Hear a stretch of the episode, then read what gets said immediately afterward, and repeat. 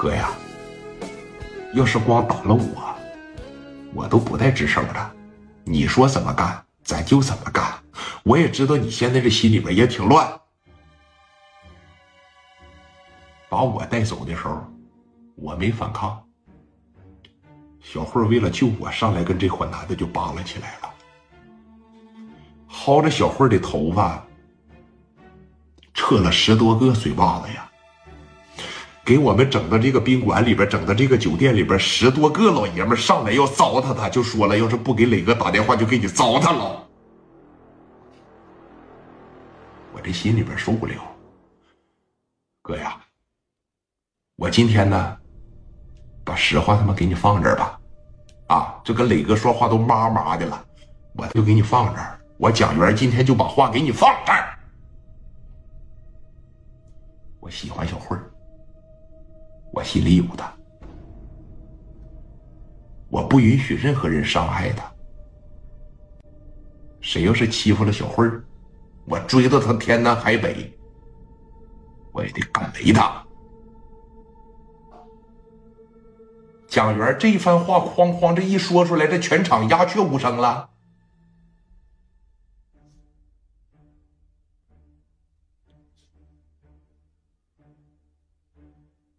会儿，哥，蒋元说的果真吗？带你走的时候真打你了吗？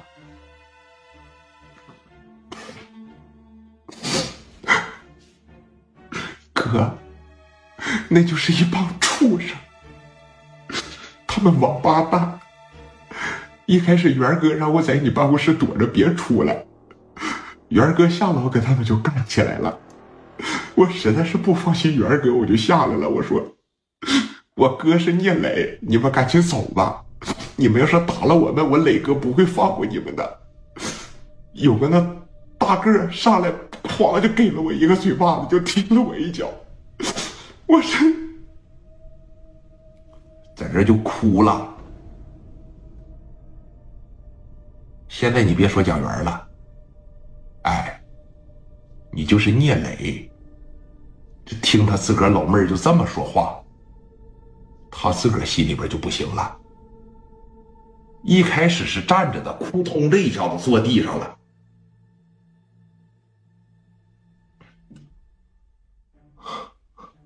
我操！蒋元啊，哥，你刚才说的那些话都果真吗？哥，你说，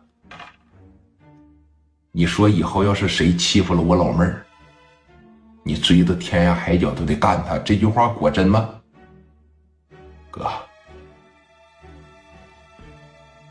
我要是有一句假话，天打五雷轰，我出门他妈让车撞死。小辉，你过来。小辉当时这一过来，那磊哥，我老弟说喜欢你。你怎么样啊？